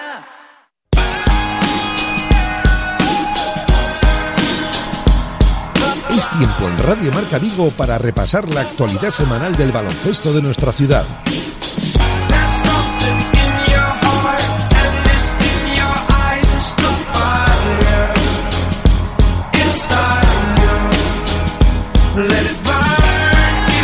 27 minutos sobre las 2 en punto de la tarde. Ya lo habéis escuchado, es tiempo para hablar de baloncesto. Empezamos hablando de baloncesto en silla, de cómo el Ibercon Sanfib ha vuelto a la senda de la victoria. Lo ha hecho este pasado fin de semana en casa, 73-50. Ganó el Ibercon Sanfib al conjunto de Zucenac de Vitoria. Chechu Beiro, presidente del Ibercon Sanfib, ¿qué tal? ¿Cómo estás? ¿Qué tal, José? Buenas tardes. Un placer tenerte por aquí de nuevo en el estudio. ¿eh? Sí, hacía tiempo, sí, que no Hacía venía. tiempo. Pero bueno, hay que hablar hoy de cosas bonitas, positivas. Hemos vuelto a, ganar y yo creo que eso era lo que estaba establecido en el guion antes de esta jornada. Sí, lo decíamos la semana pasada, ¿no? Veníamos de dos jornadas ante rivales prácticamente imposibles para nosotros a día de hoy y ahora pues empieza una serie de partidos, digamos, de nuestra liga. Entonces era importante pues empezar esta serie con victoria, no solo porque jugábamos en casa, ¿no? sino porque nos da moral para ahora el desplazamiento en Málaga, que va a ser un desplazamiento complicado el, el afrontarlo sin la necesidad imperiosa de ganar, pero sabiendo que bueno que es el, el rival a batir, ¿no? que es como uno de los rivales con los que nos vamos a pelear a final de temporada por esos medios altos puestos de la tabla. Me, me vas a permitir que, que haga un paréntesis a la hora de hablar de este partido del otro día ante Zuzenac de, de Vitoria, esa victoria del Ibercon Sanfit 73-50 en el pabellón de Bouzas, por el hecho de comentar la anécdota, ¿eh? simplemente, simplemente. Estaba allí en la grada nuestro técnico Eloy viendo el partido de, de Liverpool Sanfib, porque nos gusta evidentemente el baloncesto de silla, y valga que, que le tocó a él, la, la rifa, ¿no? De- de- de- salió en la foto, yo lo vi y dije, ahí está Eloy, Salió, en la sí. foto. Hemos abierto una, investigación porque no sabemos ese tipo de favoritismo, o sea, que viene, ¿no? Pero, Me han- me han tachado bueno, pues de al todo. final no, un- uno más, ¿no? Agradecer a, en este caso a Avanza Vitrasa que nos ceda estas... Que digo esto precisamente por eso, ¿no? Que, que es una broma, que suena suena a curioso cuanto menos, ¿no? Que, que a Eloy le haya tocado, que va a ver a, la, a Ibercon Sanfib y le toca la rifa, precisamente por eso. Eso es porque la compró. Eso Sí, es lo primero. porque tenemos también eh, esos eh, atractivos, ¿no? Cuando juega el, el Ibercon Sanfif en casa, ¿no? Que te toque la rifa, con esos acuerdos de patrocinio que habéis establecido esta temporada, que también es bonito, oye. Sí, al final a la gente pues le, le gusta, ¿no? Al final hacía tiempo que no cobrábamos entrada y mucha mucha gente o mucho público del que viene normalmente pues nos decía que había que buscar un, un aliciente pues para recaudar un poquillo también para el club, ¿no? Que, que es importante, se lo planteamos a los patrocinadores y la verdad que los los sorteos del descanso están gustando mucho, Sí, ¿no? solo- funcionando. Sí, sí. Sí, pues gracias. Bueno, Iberconsa nos cede langostinos, que siempre se sortean unos langostinos. Elevaciones Rama, pues sortea unos paraguas que para este tiempo también vienen muy bien.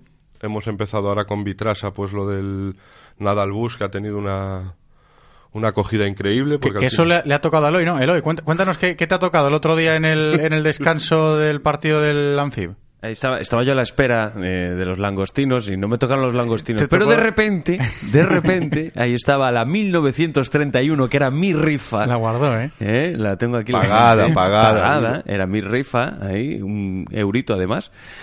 Y Te maravilloso. tocó El, nada al el bus, tío. paseo por el autobús para ver Sí, las luces, señor, ¿no? sí, señor, Anda, sí, señor. Pues a ver si lo disfrutas, ya nos contarás, ¿eh? Un Sí, videoblog sí. o algo. Venga, ¿Eh? hacemos un vídeo. Hacemos un vídeo.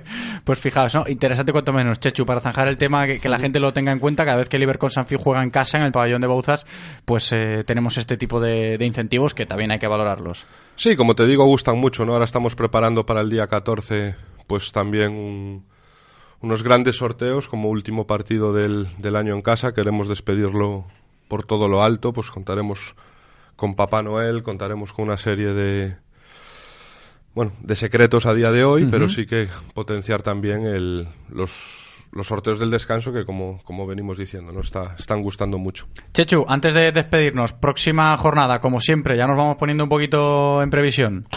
Bueno, pues como te decía, desplazamiento a, a Málaga, un desplazamiento siempre complicado, no solo por la distancia, son 17, 18 horas de, de autobús, solo por eso pues ya es una tortura. Que y, se dice pronto, ¿eh? Sí, sí. Y con el aliciente este año de que, bueno, al final Málaga es un, un rival directo, está igual de necesitado que nosotros de esta victoria y, y ojalá se venga para casa, ¿no? Por eso de, de seguir la ruta que teníamos marcada, que es intentar en estos tres encuentros que, que tenemos conseguir tres victorias para que el parón de, de Navidad pues sea más llevadero. Que esperemos que así sea y aquí lo contaremos. Presidente del Ibercon Sanfi, muchas gracias por atendernos. Como siempre, Chechu, un abrazo. Gracias a vosotros, José.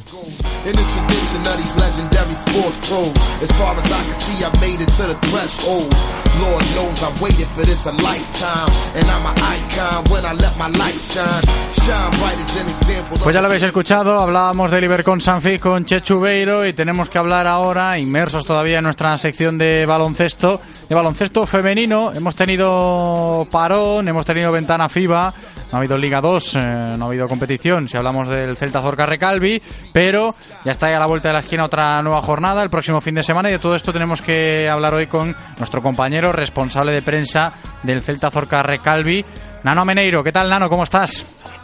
Hola José, muy bien, buenas tardes. Muy buenas tardes. Tenemos aquí establecido en el guion un par de temas interesantes que abordar, aun sabiendo que, que no hemos tenido jornada de liga este pasado fin de semana. Empezando, Nano, si te parece, por eh, comprobar cómo le fue a las extranjeras del Celta Zorca Recalvi en esta ventana FIBA. Pues sí, teníamos a dos jugadoras jugando la ventana, eh, las dos disputando por motivos distintos eh, los, los torneos clasificatorios. En el caso de Elmi Tulonen, nuestra jugadora finlandesa, eh, bueno, pues tuvo doble jornada de lo que es el torneo clasificatorio para el Eurobásquet 2021. Es un torneo al que España ya está clasificado, España está jugando partidos amistosos ahora mismo, pero bueno, el caso de su selección tiene que jugar en los torneos y bueno, pues tuvo eh, doble derrota con Portugal y con Bélgica. Bueno, Bélgica es una de las potencias y tiene bueno a una de las mejores jugadoras europeas como puede ser Messemans. Y bueno, pues Elmi ha, ha jugado en torno a nueve minutos de promedio y bueno, pues ha dado su, granito de arena con un puntito, un rebote. No ha jugado demasiado, es cierto. Y bueno, pues ya estamos esperando su, su retorno aquí en, en Vigo. En el caso de Elo de Ferioca, es distinto porque están jugando un torneo clasificatorio para el preolímpico, que se disputará, hay una ventana más adelante en febrero, y bueno, pues eh, también ella sí que, su selección nigeriana, vigente, campeona de África, pues ha, ganado los dos partidos que tenía que ganar y se ha clasificado para la siguiente fase. Y bueno, pues ya está un poquito más cerca de su objetivo de, de jugar Tokio 2020. Nos alegra, ¿eh? Esto también, siguiendo a las jugadoras internacionales del Celta Zorca Recalvi cuando hay parones de liga. Y lo que hay que hacer ya es alejarse un poquito de todo esto y pensar, Nano, en la próxima jornada, porque hay que intentar volver a ganar. La semana pasada hablábamos de una nueva derrota, la segunda consecutiva, con Cristina Cantero, hablábamos de eso. El equipo quizás está en una situación en la cual no, sabía muy bien cómo encontrarse, por eso de que estábamos acostumbrados a, ver ganar un día sí, otro día también al Celta Zorca Recalvi, llegan las derrotas y hay que reponerse este próximo fin de semana con un partido bonito, interesante. Hablamos de un derby, ¿no, Nano? Sí, además un derby muy interesante porque recordemos que Baxi Ferrol viene de jugar Liga 1, es un equipo descendido la temporada pasada de, de la parte de arriba de la competición y ha montado un equipo con el claro objetivo de, de volver a la élite eh, por la vía rápida, ¿no? Un equipo muy, muy potente. Mm, yo creo que se va a presenciar de nuevo uno de los mejores partidos de, de la competición porque son dos mm, equipos montados para, para grandes cotas. En primer caso, eh, lograr siempre el primer paso eh, la clasificación para la fase de ascenso y bueno, Ferrol viene con un balance de 5-2, ha perdido también algún par de partidos en la primera parte de la competición y Celta Zorca Recalvi en estos momentos está con 4-2 debido a que tiene ese partido aplazado con Pacisa Covendas que lo disputará en el, en el mes de diciembre.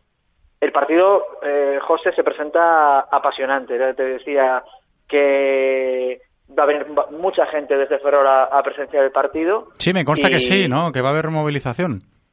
Sí, van a venir un, par de autobuses de Peñas y la verdad es que el ambiente que se puede generar en el pabellón de Navia con nuestras entradas habituales de, de 800 personas, en torno a 1000 en algún, en algún partido, pues eh, se podría eh, superar eh, con esta previsión de aficionados ferrolanos en, en nuestras gradas y la verdad es que es un partido muy, muy, muy interesante y en el que, bueno, el Celta Zorca Recalvi deberá ver cómo reacciona después de esas dos derrotas, eh, porque también, como, como, apuntaba Cristina la semana pasada, ¿no? Lo raro realmente es conseguir 18 victorias, sí. estar año y pico invictos en casa y veremos eh, precisamente porque es eh, donde ahora se testan ¿no? Lo, la calidad de los equipos. ¿no? Uh -huh. Veremos cómo reaccionan porque, bueno, eh, evidentemente la, las dos derrotas no han sentado bien, pero yo creo que el equipo en base a trabajo tratará de, sacar la, la victoria hacia adelante. Sí, ya lo habéis escuchado. Vuelve este fin de semana el baloncesto femenino a Vigo, al pabellón de Navia, seis y media de la tarde, partidazo Celta Zorca Recalvi contra Baxi Ferrol. Y asimilar también un poco eso que nos podemos imaginar o intuir un poco que está intentando hacer el equipo, ¿no, Nano? Porque estamos hablando de que estamos fuera de playoffs eh, en la clasificación y esto también suena raro. Sí, hacía muchísimo tiempo que el equipo ni siquiera estaba entre los cuatro primeros de, de, liga, ¿no? Eh, es una situación, bueno, también tenemos un partido aplazado, estaríamos empatados con, con Baxi en el, en el caso de que hubiéramos ganado ese partido, pero bueno, eh, sí que es cierto que lo que comentamos, eh, José, esta temporada, mirando la clasificación, hay ocho, nueve equipos que aspiran a los cuatro primeros, con lo cual eh, los saltos en la clasificación van a ser notorios a lo largo de toda la temporada y veremos eh, que yo creo Idaizabal va a empezar a perder partidos, eh, Baxi ya ha perdido dos y bueno, pues entiendo que el equipo de, Cantero tratará de, de, seguir amarrado al cuarto puesto, tercer puesto, para siempre, bueno, el poder estar, ir abriendo brecha eh, para, para clasificarse, ¿no? Uh -huh. Es una posición inusual, es, es correcto, pero bueno, también veremos de que este es nuestro octavo año en Liga Femenina 2 y en los cinco primeros mm, apenas estuvimos en posiciones Claro, de playoff. claro. Entonces, bueno, dis- disfrutemos de, del camino, como siempre dice Cristina, porque el camino es duro, pero el- bueno, la meta está en abril y hay que ir sumando partidos para, para llegar a ese, pu- a ese punto. Nano, rápidamente, antes de despedirnos, buen arranque también del filial. ¿Nos acordamos de esto hoy? Sí, efectivamente, el filial que era de nueva creación esta temporada, con ese mix de jugadoras junior, jugadoras jóvenes también de seniors de primer año, como Cristina Freire, Lara Otero, que van a seguir en la, en la disciplina, eh, jugadoras veteranas ya de este club, como Andrea Carrera o, o Nuria Pérez, pues eh, lleva un balance de cinco victorias eh, por ninguna derrota, colidera con el Season Nadal Forbe, al que entrevistarás ahora al Sí, compañero ahora. Sergio, pues eh, lo, lo, la- la- lo colideran y la verdad es que bueno son los dos equipos de Vigo junto con Compañía de María que va tercero en esta categoría y, y, bueno pues es fenomenal que las las chicas hayan em- empezado como hayan empezado y, y veremos esos derbis también con el 6 de Nadal, ¿no? Para ver Claro. cómo, cómo se desenvuelven. Estupendo. Vamos a hablar ahora del 6 de Nadal antes de cerrar la sección de baloncesto. Nano Meneiro, muchas gracias. Un abrazo. Un abrazo, José. Lo habéis escuchado, ¿eh? Toca cerrar la sección de baloncesto hoy hablando del 6 de Nadal porque en todas las categorías me consta que los buenos resultados están llegando. Director deportivo del 6 de Nadal, Sergio González, ¿qué tal? ¿Cómo estás?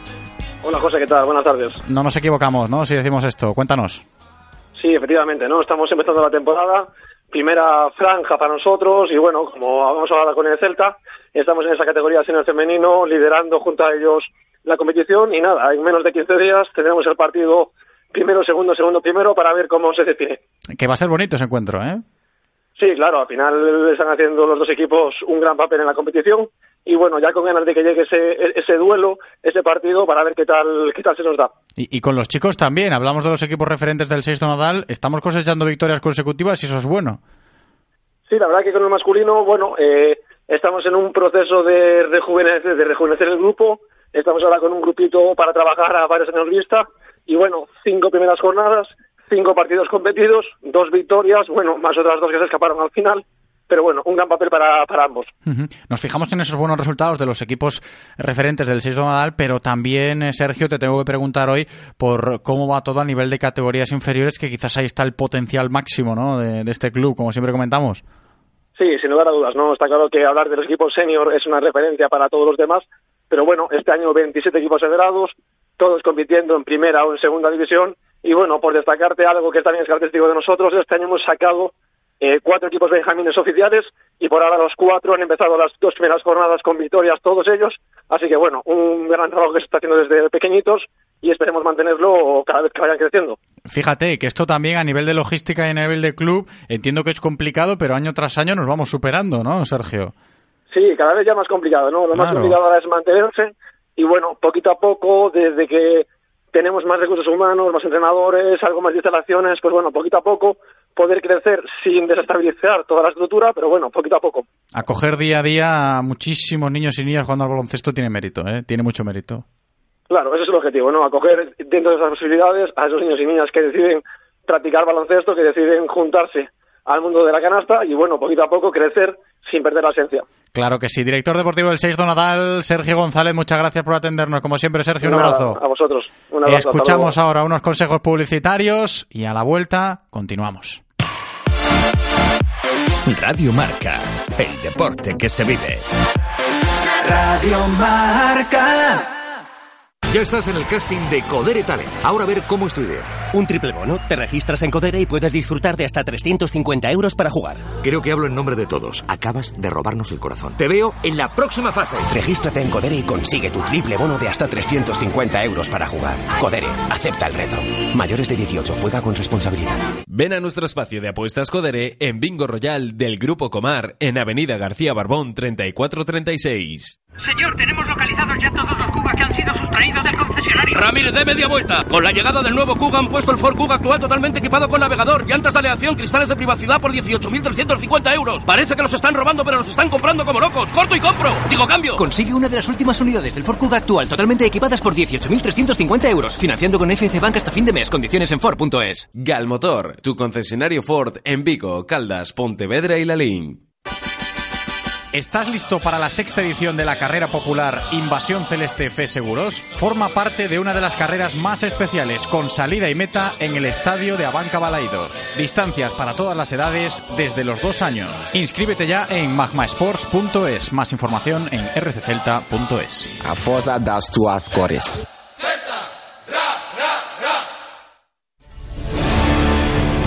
En Autos Rosas, al igual que el Celta, sabemos que lo bueno es lo de aquí, lo de nuestra tierra, apoyando a nuestros deportistas y reconquistando calles con la mejor selección de vehículos. Nunca hemos sido peores y jamás lo seremos. Autos Rosas, orgullosos de crear movimiento en Vigo desde 1982. Todos los jueves a las 2 y cuarto en Radio Marca Vigo estamos al tanto de la actualidad del ciclismo gallego con Guillermo Janeiro y José Ribeiro. Entrevistas con los mejores ciclistas, repaso de las mejores competiciones y siempre de la mano de la Federación Gallega de Ciclismo.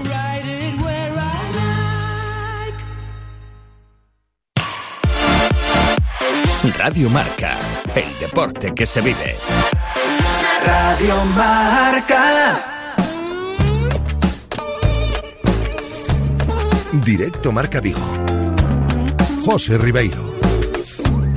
3 menos cuarto de la tarde, hablamos ahora de natación para valorar los éxitos recientes del joven nadador vigués del Real Club Náutico de Vigo, Miguel Martínez, que viene de conseguir este pasado fin de semana en el Campeonato de España celebrado en Gijón. Cosas muy interesantes, ¿eh? Dos récords gallegos. Ganó la final B de 400 estilos. Medalla de bronce en la final A de 200 mariposa. Y ahí se dice pronto todo esto. ¿eh? Estamos ya con el propio Miguel Martínez. ¿Qué tal, Miguel? ¿Cómo estás? Hola, muy buenas. Muy buenas tardes. Enhorabuena lo primero. ¿eh? Muchas gracias. Gracias a ti por venir, acompañado también de su entrenador, Sergio Silva. ¿Qué tal, Sergio? Hola, ¿qué tal? Buenas tardes. ¿Cómo estás? Bienvenido también.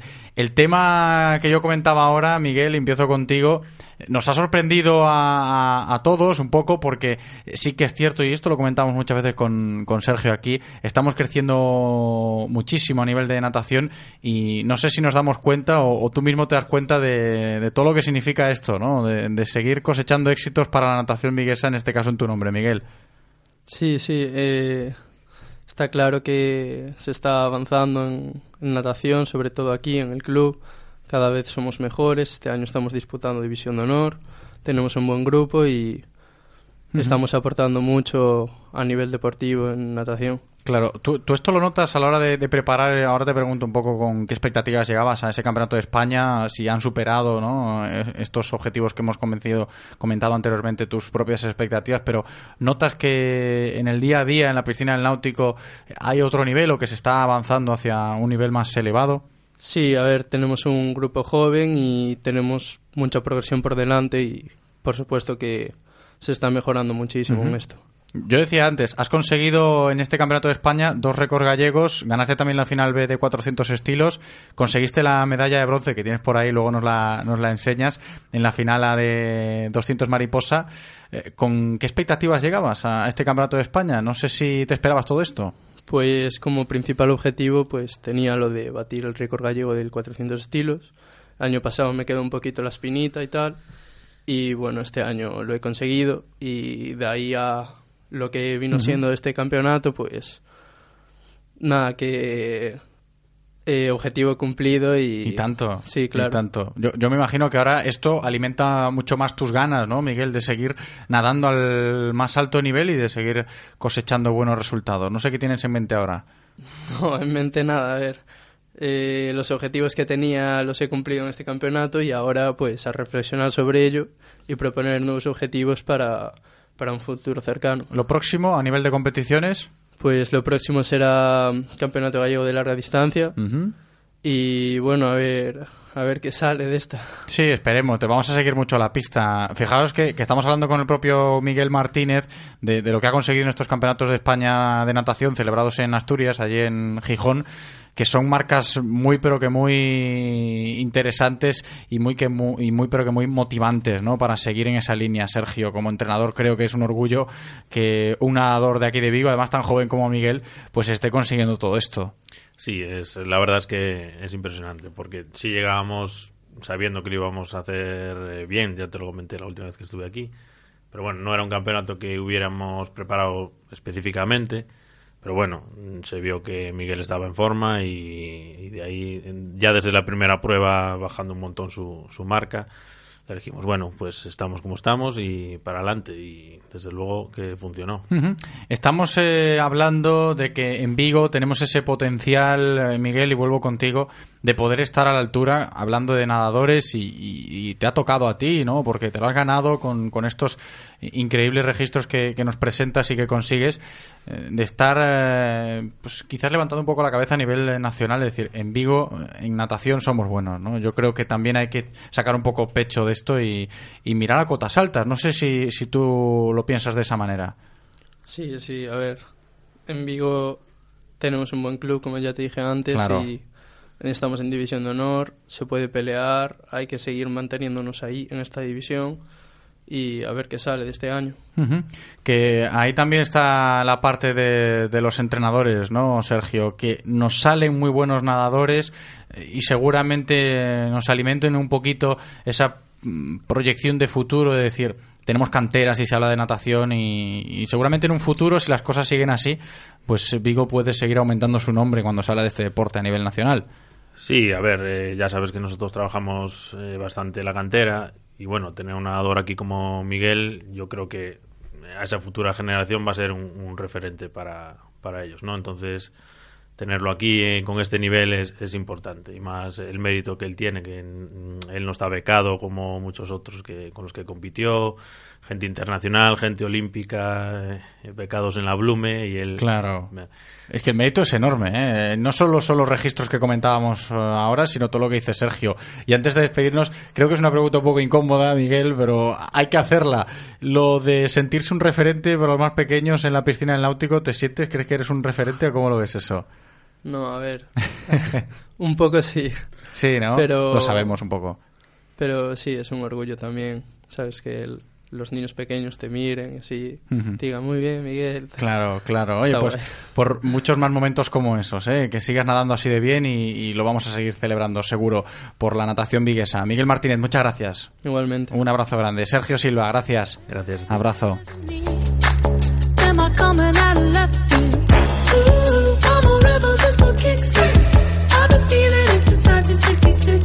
Seguimos aquí en directo Marca Vigo. Vamos a hablar enseguida con una de nuestras grandes referentes del deporte vigués. Ya sabéis que aquí nos encanta hablar con los grandes nombres que tenemos a nivel deportivo en nuestra ciudad y en la comarca. Y en este caso vamos a volver a hablar de esos mundiales de atletismo adaptado que tuvimos en Dubái. Si recordáis la semana pasada aquí hablábamos de ello con Desiree Vila, grandes resultados que tuvimos con ella allí y por supuesto también con la paratriatleta Susana Rodríguez que allí en Dubái consiguió pues en los 1500 metros ese cuarto puesto importantísimo también con vistas a Tokio 2020 teníamos que comentarlo con ella ¿eh? con la propia Susana Rodríguez ¿qué tal Susana cómo estás? Bien, ya de vuelta aquí topándome de, lleno con la realidad de la lluvia y de- del frío que se acerca, porque la verdad que yo estaba en pleno verano y menudo bajón. Sí, no, a ver, bienvenida. Lo del tiempo, lo del tiempo es un poco bajonazo, eso sí, no hay que, no hay que negarlo, ¿vale? Estamos aquí conviviendo con ellos desde hace bastante, pero el subidón eh, viene, si hablamos de lo estrictamente deportivo, ¿no, Susana? Sí, sí, estoy muy contenta, ya que, bueno, para mí ya estar en el Mundial de Atletismo eh, fue un, objetivo secundario, no algo que no yo no había preparado específicamente. Me vi en su momento pues con la marca para ir, eh, bueno, acepté la, la llamada de la selección y bueno, desde luego era ya un sueño estar en la final, pero pero vamos, más que satisfecha con, sobre todo, más allá de la marca hecha en las semifinales, que ya es una marca pues muy digna para esta prueba, aún no siendo mi especialidad, sino con el haber podido estar en la final y sobre todo pues conseguir el cuarto puesto y una plaza para para España en atletismo que, que están muy cotizadas y, y bueno pues poder contribuir es, es maravilloso y bueno ojalá que, que haya un poquito de suerte y, y pudiera estar también doblando prueba en los juegos. Claro, es que eso eh, es algo que, ha llamado quizás la atención un poquito eh, si nos ponemos en contexto, ¿no? Hablando de esos mundiales de atletismo adaptado que se disputaron en Dubái, nosotros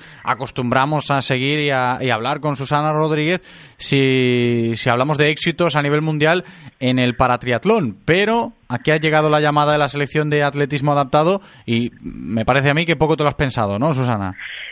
Bueno, eh, tuve dudas porque al final eh, significaba alargar un poco la temporada y quizás los últimos dos meses que pasaron desde nuestro campeonato de Europa y del mundo de, de paratrialón a, que fue este mundial, eh, bueno, tenía que cambiar un poco los entrenamientos, pero bueno, son oportunidades a las que yo creo que mm, nunca se puede decir que no. Mm, La gente que me conoce de cerca sabe que a mí me encanta la pista, que me encanta correr, eh, que disfruté de estos dos meses y bueno, también sufrí, pero sobre todo disfruté eh, entregando absolutamente todo en cada entrenamiento. Y y bueno, muy contenta con, con cómo afronté las, las dos carreras, tanto la semifinal como la final en el Mundial, porque eran circunstancias a las que yo no estoy acostumbrada, tipos de carrera pues que hay que saber entender, que hay que preparar los ritmos, los cambios, y yo fui prácticamente pues con nada de eso y, y bueno, pues es, es la verdad que una gran satisfacción pues poder estar a la, a la altura de, de las rivales. Claro, claro. No, y darle valor también, Susana, a lo que antes eh, decías, ¿no? Y, y, que yo creo que es bueno repetir eso de que tu actuación ha servido para que la selección española de atletismo adaptado consiguiese esa plaza para estar en Tokio 2020, ¿no? Que, que el valor que tiene eso, pues eh, es importantísimo. Sí, las plazas para los países eh, son difíciles de conseguir. Eh, los cuatro primeros clasificados del mundial en cada prueba daban una plaza para, para esa nacionalidad.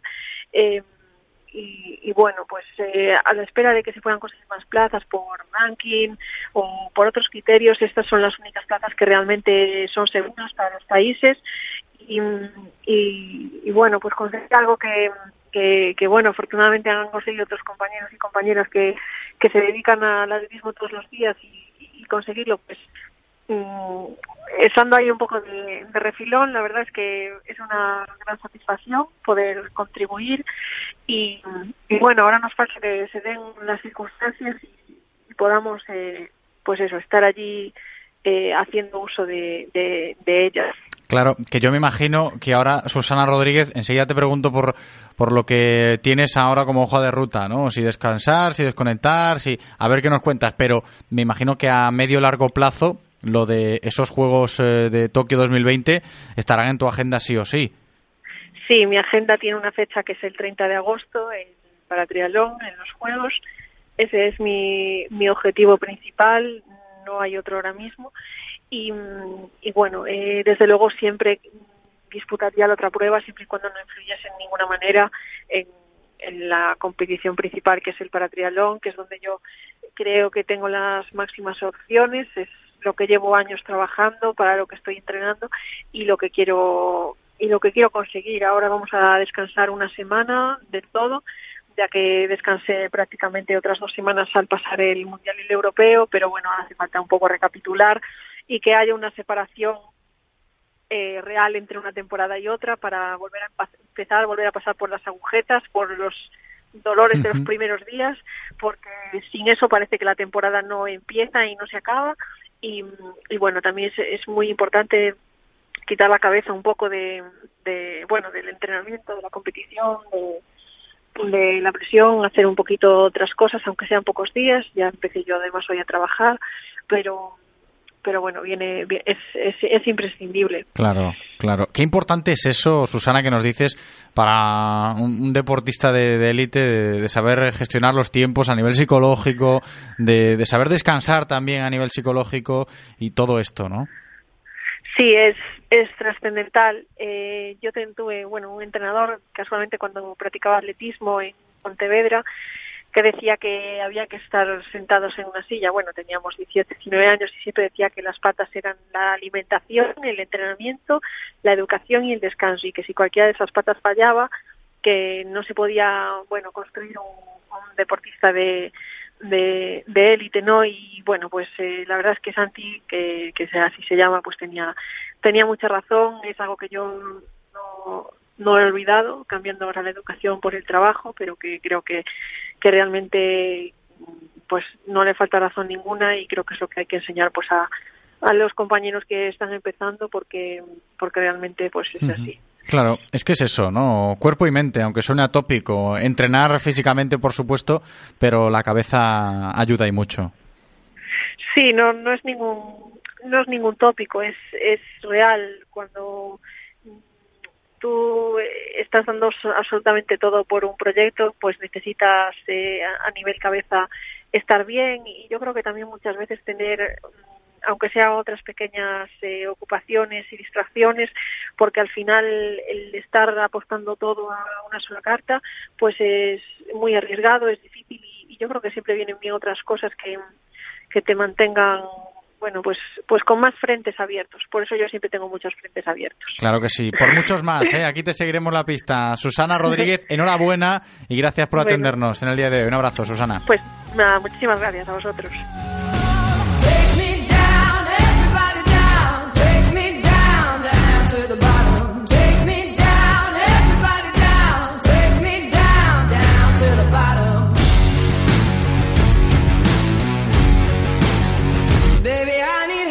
Así llegamos al final del programa de hoy. Se acaba una nueva entrega de Directo Marca Vigo. Menos de un minuto para llegar a las 3 en punto de la tarde. Le tenemos que dar las gracias a nuestro técnico Eloy por cumplir de maravilla en cabina. Las gracias también a todos vosotros por estar ahí al otro lado escuchándonos. Yo me despido hasta la tarde. Venimos aquí en esta sintonía en T4 Vigo con nuestra tertulia de los taxistas de la Cooperativa Central Radio Taxi hablando del Celta. Lo dicho, hasta la tarde. Chao. to the